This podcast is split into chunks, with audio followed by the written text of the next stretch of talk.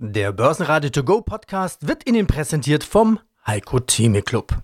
Werden Sie Mitglied im Heiko Theme Club. heiko-theme.de Börsenradio Network AG Marktbericht.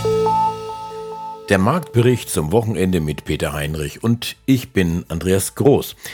Ganz dicht ran an die 16.000 Punkte ist der DAX am Freitag geklettert. 15.984 lautete das Plus um die Mittagszeit, angefeuert durch die Hoffnung, dass die Zinsen bald wieder sinken könnten.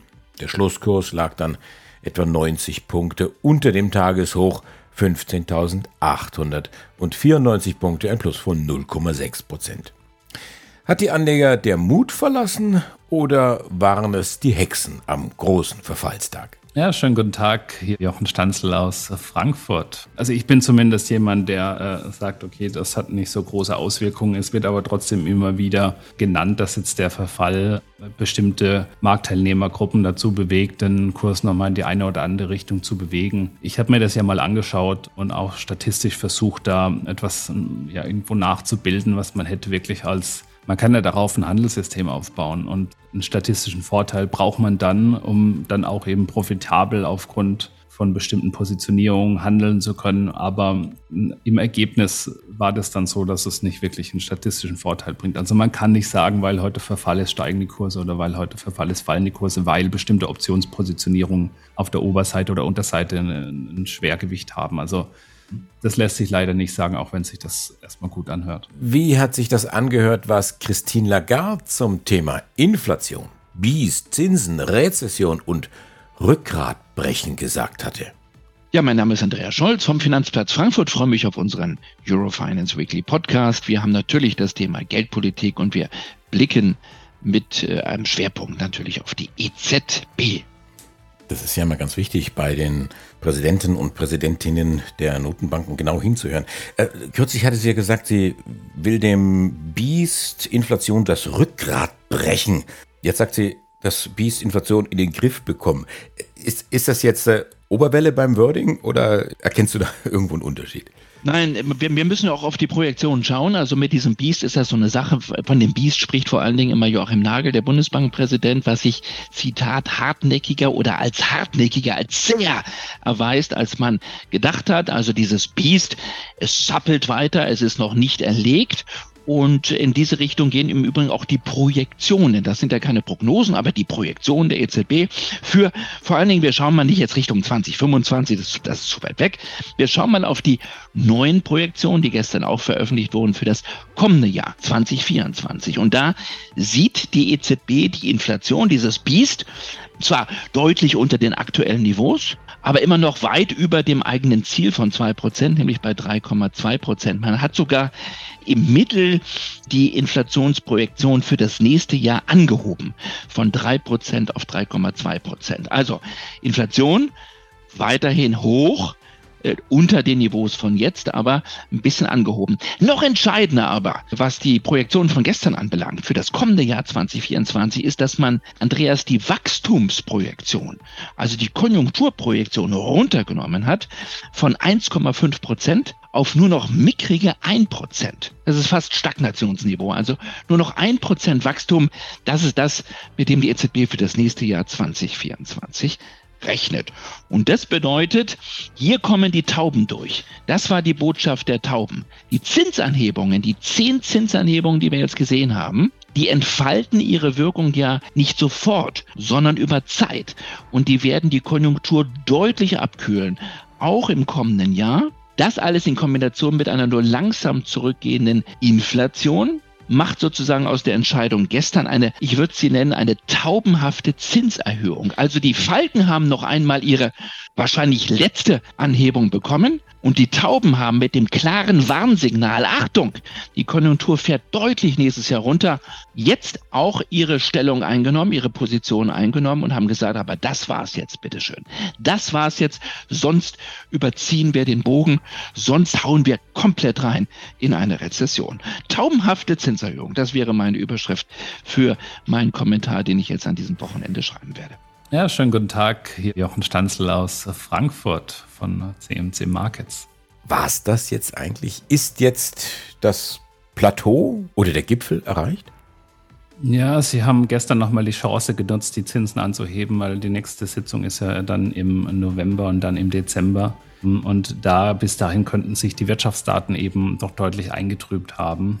Die EZB hat jetzt neben der Inflationsbekämpfung auch stärker, das hat man gestern gut raushören können, auch das Risiko einer Rezession im Blick. Ähm, die Anleger stürzen sich jetzt eigentlich schon fast schon eine Angewohnheit, die wir auch in den letzten Dreivierteljahr gesehen haben, sofort wieder mit der Haltung auf die Kurse auch im DAX, der heute deutlich steigt, dass eben jetzt endlich das Ende der Zinserhöhungen da ist. Aber diese Aussicht hier vom Zinsgipfel, die sieht zwar gut aus, ist aber auch ein bisschen trügerisch, weil wir eben gerade was die Inflationsentwicklung angeht, doch über eine gewisse Hartnäckigkeit dieser Inflation auch sprechen müssen. Und wenn die Inflation eben nicht zurückgeht, und das zeigt dann eben erst die Zeit, wird die EZB vielleicht auch noch weiter anheben müssen, auch wenn damit das Risiko einer Rezession wächst. Also halten wir fest, auch einen Tag nach der EZB-Zinserhöhung um 25 Basispunkte ist der weitere Weg immer noch nicht klar.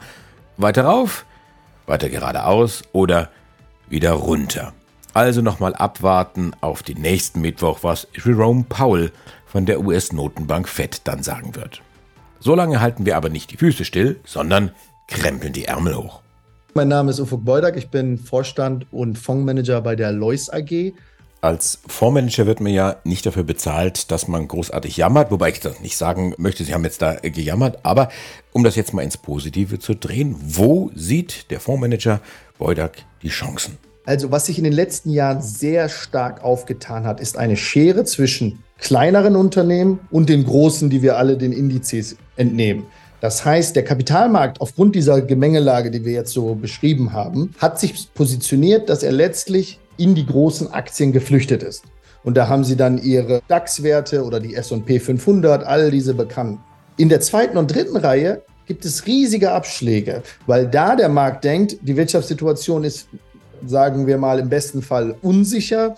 Und dementsprechend wollen wir mit diesen kleinen Unternehmen erstmal nichts zu tun haben. Aber die Schere ist mittlerweile so weit ausgeprägt, dass, wenn man auf der Einzeltitelebene schaut, es doch viele Unternehmen gibt, die gut aufgestellt sind, die gutes Wachstumsprofil haben, die eine starke Bilanz aufweisen, ein gutes Management-Team an Bord haben und dann aber zu einem Discount-Preis gehandelt werden. Und da sind für die nächsten drei bis fünf Jahre enorme Chancen. Ich glaube, in den letzten 15 Jahren gab es keine Situation, wo der Markt für mittelständische Unternehmen so attraktiv ist wie jetzt.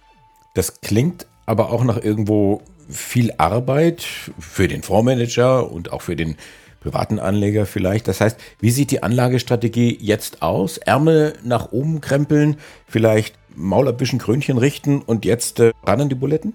Also ich glaube, die größte Herausforderung ist tatsächlich mit den Kursverlusten zu gehen oder mit der Volatilität. Das heißt, Sie kaufen ein mittelständisches Unternehmen der großen Hoffnung, dass Sie Ihre Arbeit gemacht haben dass doch ein sehr attraktives Rendite-Risikoprofil obherrscht und dann fällt ihnen der Kurs 20 Prozent. Während der Aktienmarkt vielleicht oder die Indizes 5 Prozent, 10 Prozent nach oben gehen. Und damit umzugehen und dann auch firm zu bleiben in seiner Analyse, ist natürlich eine große Herausforderung, auch auf emotionaler Ebene. Und wenn das mal dann sechs Monate andauert oder zwölf Monate, wird es immer schwieriger. Und das ist tatsächlich das Große, was die Fondsmanager dann überwinden müssen, weil man sich dann nicht gleich von seinen Prinzipien oder von seiner Philosophie verabschiedet, sondern seinen genau diesen treu bleibt. Und ich glaube, wenn man auf dieser Ebene denkt, an Prinzip, Philosophie und Investmentprozess, kann man das aushalten und dann wird man auch die Früchte dieser Arbeit dann ernten. Wie kleinteilig, wie konkret, oder dürfen Sie, können, wollen Sie an dieser Stelle werden?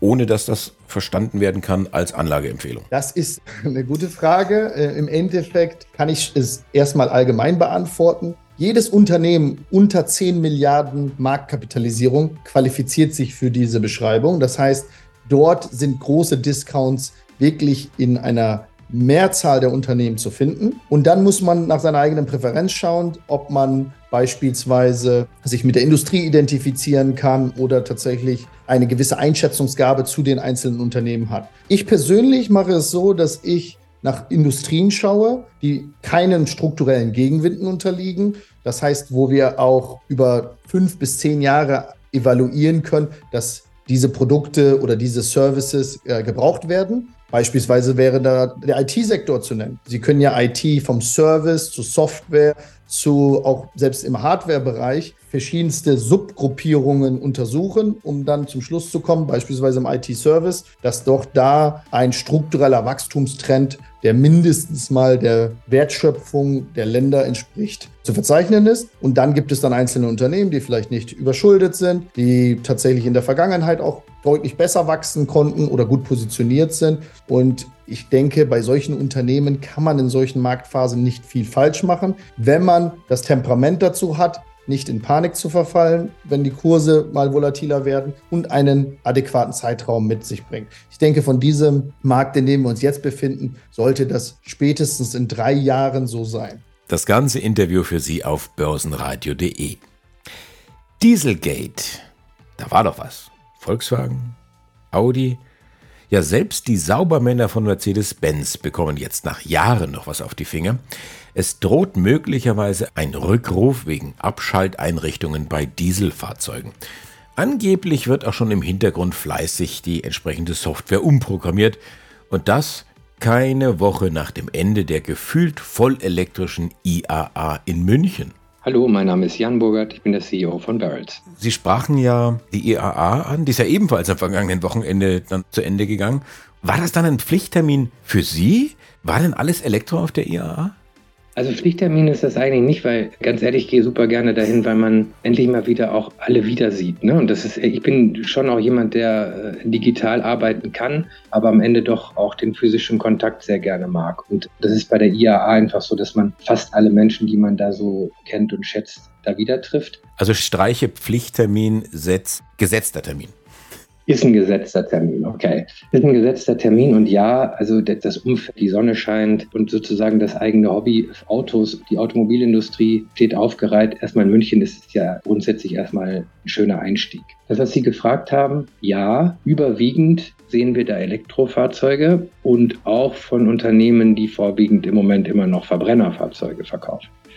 Und es wurde im Vorfeld natürlich auch viel diskutiert im Sinne von, naja, verbeugt sich jetzt da unsere Industrie eigentlich den Kritikern gegenüber und um da keinen Ärger zu haben, stellt man da eigentlich hauptsächlich Elektrofahrzeuge aus. Da kann man drüber streiten, aber vom Grundsatz ja so, dass wir uns eben in einem saturierten grundsätzlichen Automobilmarkt befinden, mal alle Antriebsformen zusammengenommen nur das Elektrosegment wächst. Deswegen macht das natürlich schon Sinn, wenn man dann da die entsprechenden vergleichbaren Fahrzeuge für die Kunden zur Verfügung stellt, weil die natürlich jetzt im Moment auch überlegen, in dem Moment, wenn ich mir ein Elektrofahrzeug kaufe, welches denn dann? Und wenn ich schon sage, die Chinesen sind mit super vielen Fahrzeugen da, dann muss ich natürlich auch aus allen anderen Rohren schießen, um zu zeigen, was hat denn auch die deutsche Automobilindustrie da zur Verfügung. Da will ich auch nicht ewig gestrig wirken und stelle mir den ganzen Stand da mit Verbrennern voll, nur weil ich immer noch 85 Prozent Verbrenner verkaufe. Deswegen finde ich das, muss man ein bisschen ausgewogen betrachten. Ja, ich will ja jetzt auch nicht total rumprovozieren, aber auf der anderen Seite macht das schon Sinn, eben auch das dahin zu stellen, was man hat. Aber ja, zu Ihrer Frage, vom Grundsatz überwiegend natürlich Elektromobilität zu sehen. Und was macht jetzt Barrels, was macht der Burkhardt auf der IAA? Wie geht das? Wie kann ich mir das vorstellen? Mit, mit was für Erwartungen sind Sie dorthin gegangen und mit welchen Erfahrungen sind Sie zurückgekommen? Was für Fragen stellen Sie und welche Fragen werden Ihnen gestellt? Also ich hatte es ja eben schon mal angedeutet, ich gehe da gerne hin. Ich wäre jetzt von mir selber enttäuscht gewesen, wenn ich jetzt Fahrzeuge gesehen hätte, von denen ich noch nie irgendwas gehört hätte. Dann müsste ich mir natürlich schon Gedanken über meinen Beruf machen. Deswegen war ich jetzt produktseitig nicht wahnsinnig überrascht. Was ich aber viel, viel interessanter finde, ist dann in der Tat das, was Sie gerade gefragt haben, hinter den Fahrzeugen, hinter den Herstellern auch mit den entsprechenden Menschen zu sprechen, um auch mal zu schauen, was sind denn dann am Ende die Fragestellungen, die sich hinterher auch bündeln lassen. In welche Richtung fragen denn da eigentlich alle? Und egal jetzt, ob die Chinesen selber oder aber auch von der europäischen Seite, es ging schon viel um China und es ging schon viel auch um die Frage, ja, wer wird es denn dann hinterher schaffen? Und wer wird sich denn dann hinterher durchsetzen? Und was sind dann die Gründe dafür? Äh, dass sich neue Firmen durchsetzen, wird das denn dann eher im Premium? Wird das eher im Volumensegment sein? Brauchen wir eine Produktion in Europa? Brauchen wir von Chinesen vielfach gestellt die Frage, brauchen wir eine andere Marke? Weil vielleicht äh, die Europäer beispielsweise jetzt wie bei MG eher mit einer europäisch alten traditionellen Marke zurechtkommen als mit einer chinesischen Bezeichnung oder so. Das waren grundsätzlich Diskussionen und die suche ich. Also und dementsprechend treffe ich mich zum einen natürlich mit den Leuten, die eben gesagt die ich einfach gerne mag, lange nicht gesehen habe und natürlich auch, um inhaltlich da weiterzukommen, weil sich einfach nur das Fahrzeug und die Attribute anzuschauen, das, das bringt nichts, sondern man muss sich natürlich die Welt auch dahinter anschauen und das ist mir, glaube ich, in den fünf Tagen ganz gut gelungen. Die BMW-Tochter und Luxusmarke Rolls-Royce soll bis 2030 komplett auf Elektroantrieb umgestellt werden. Na gut, bei 6000 verkauften Fahrzeugen im Jahr ist das ein durchaus erreichbares Ziel. Wenn ein Franzose sie anstrahlt, dann könnte das an dessen iPhone 12 liegen. Angeblich nämlich ist die elektrische Strahlungsleistung der französischen Variante zu hoch. Apple will ein Update bereitstellen. Ja, mein Name ist Marc Tüngler. Ich bin Hauptgeschäftsführer der Deutschen Schutzvereinigung für Wertpapierbesitz, bekannt als DSW, nicht verwechseln mit der DWS, das ist die Fondsgesellschaft der Deutschen Bank. Wir sind Anlegerschützer und sind auf der anderen Seite, nämlich auf der Seite der Anleger und schauen, dass es regulatorisch, aber auch in der Umsetzung für die Anleger gut läuft. Staatliche Rente, nächstes Thema. Wie soll es funktionieren? Was ist politisch angedacht und was wäre eigentlich aus Sicht des Verbraucherschützer sinnvoll? Ja, wir haben äh, Zahlen gehört heute, die erschrecken einen. Letztes Jahr waren es 112 Milliarden Euro, die von Steuergeldern ins Rentensystem gepumpt worden sind. Nächstes Jahr sollen es 117 Milliarden Euro sein, die an Steuergeldern ins Rentensystem gehen, damit es überhaupt stabil ist. Und jetzt ist man ja groß abgesprungen. Man wollte eine Aktienrente, die hätte jedem Bürger, wäre sie zugute gekommen. Daraus geworden ist, weil die SPD sich gesperrt hat, auch die Grünen, ist ein Generationenkapital, was im Endeffekt jetzt eine Rendite für die Rentenkasse erwirtschaften soll, neben den Steuergeldern, die auch noch reingepumpt werden. Aber wenn man überlegt, wenn man von 8% Rendite ausgeht, wie groß muss der Kapitalstock sein, um diese 112, 117 Milliarden, die wir in, in jetzt im nächsten Jahr ins System pumpen, ins Rentensystem, um das auszugleichen. Das ist Wahnsinn. Und wir fangen jetzt mal mit 10 Milliarden oder 12 Milliarden an. Also das Generationenkapital ist keine Lösung, das maximal eine Brücke oder ein Bypass oder sowas, aber das ist keine Lösung. Ich hätte mir gewünscht, dass wir eine Aktienrente bekommen, wie wir sie zum Beispiel in Schweden sehen, nach schwedischem Vorbild. Dann hätte jeder Bundesbürger auch gespürt, dass der Kapitalmarkt für ihn gut ist. Oder für sie. Problem Green Deal bei der Aktienanlage.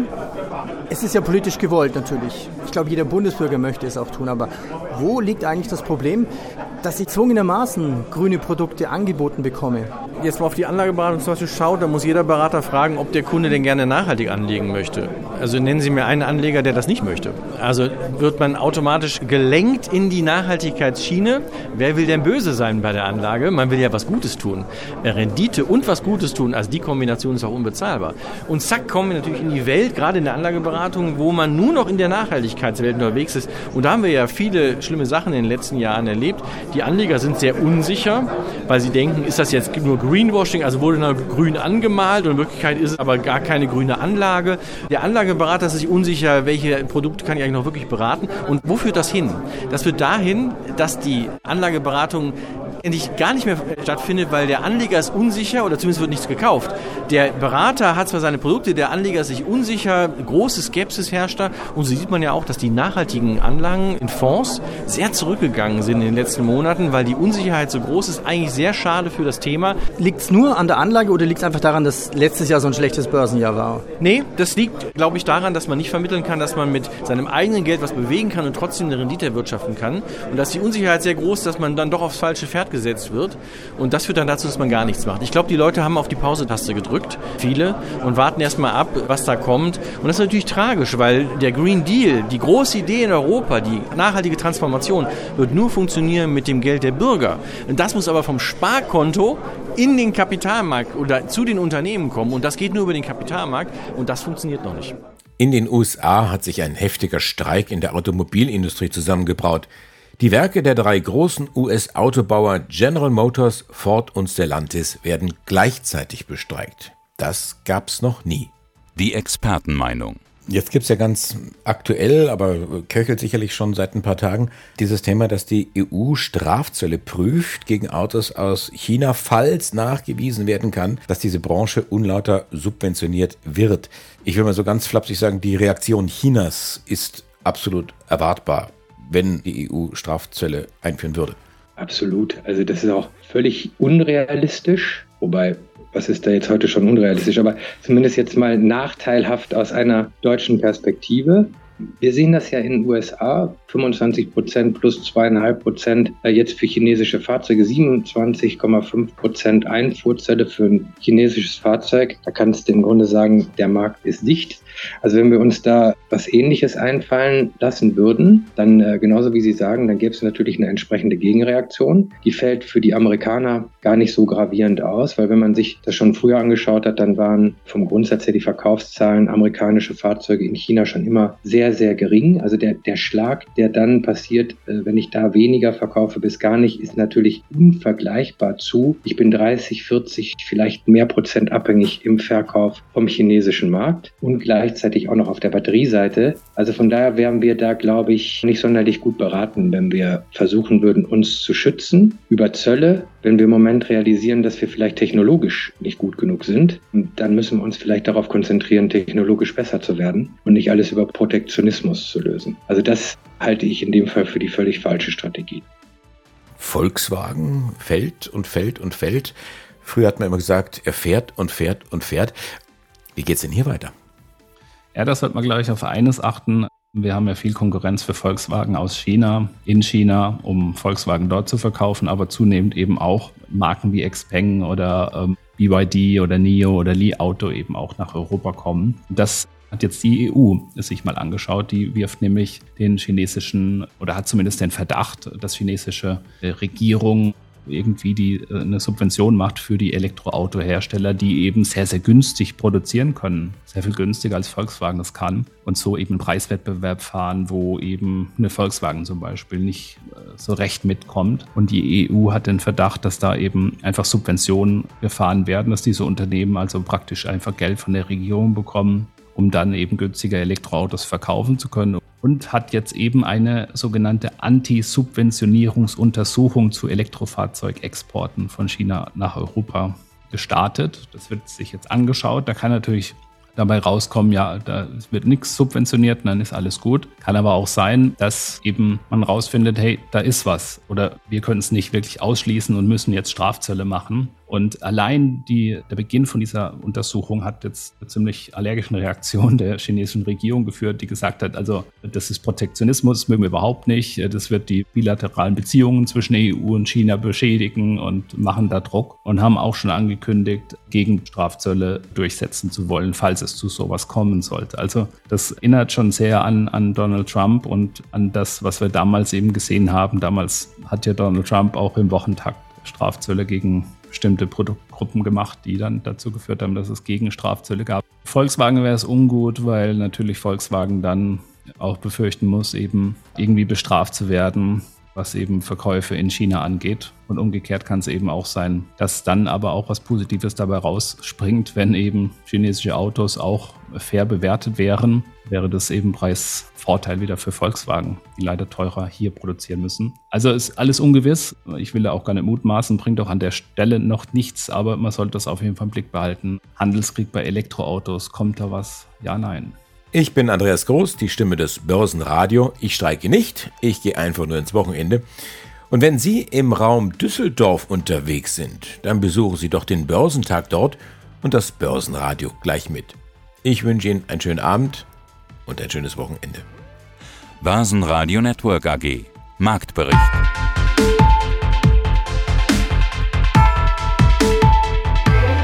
Das Börsenradio Nummer 1. Börsenradio Network AG. Der Börsenradio To Go Podcast wurde Ihnen präsentiert vom Heiko Theme Club. Werden Sie Mitglied im Heiko Theme Club. heiko-theme.de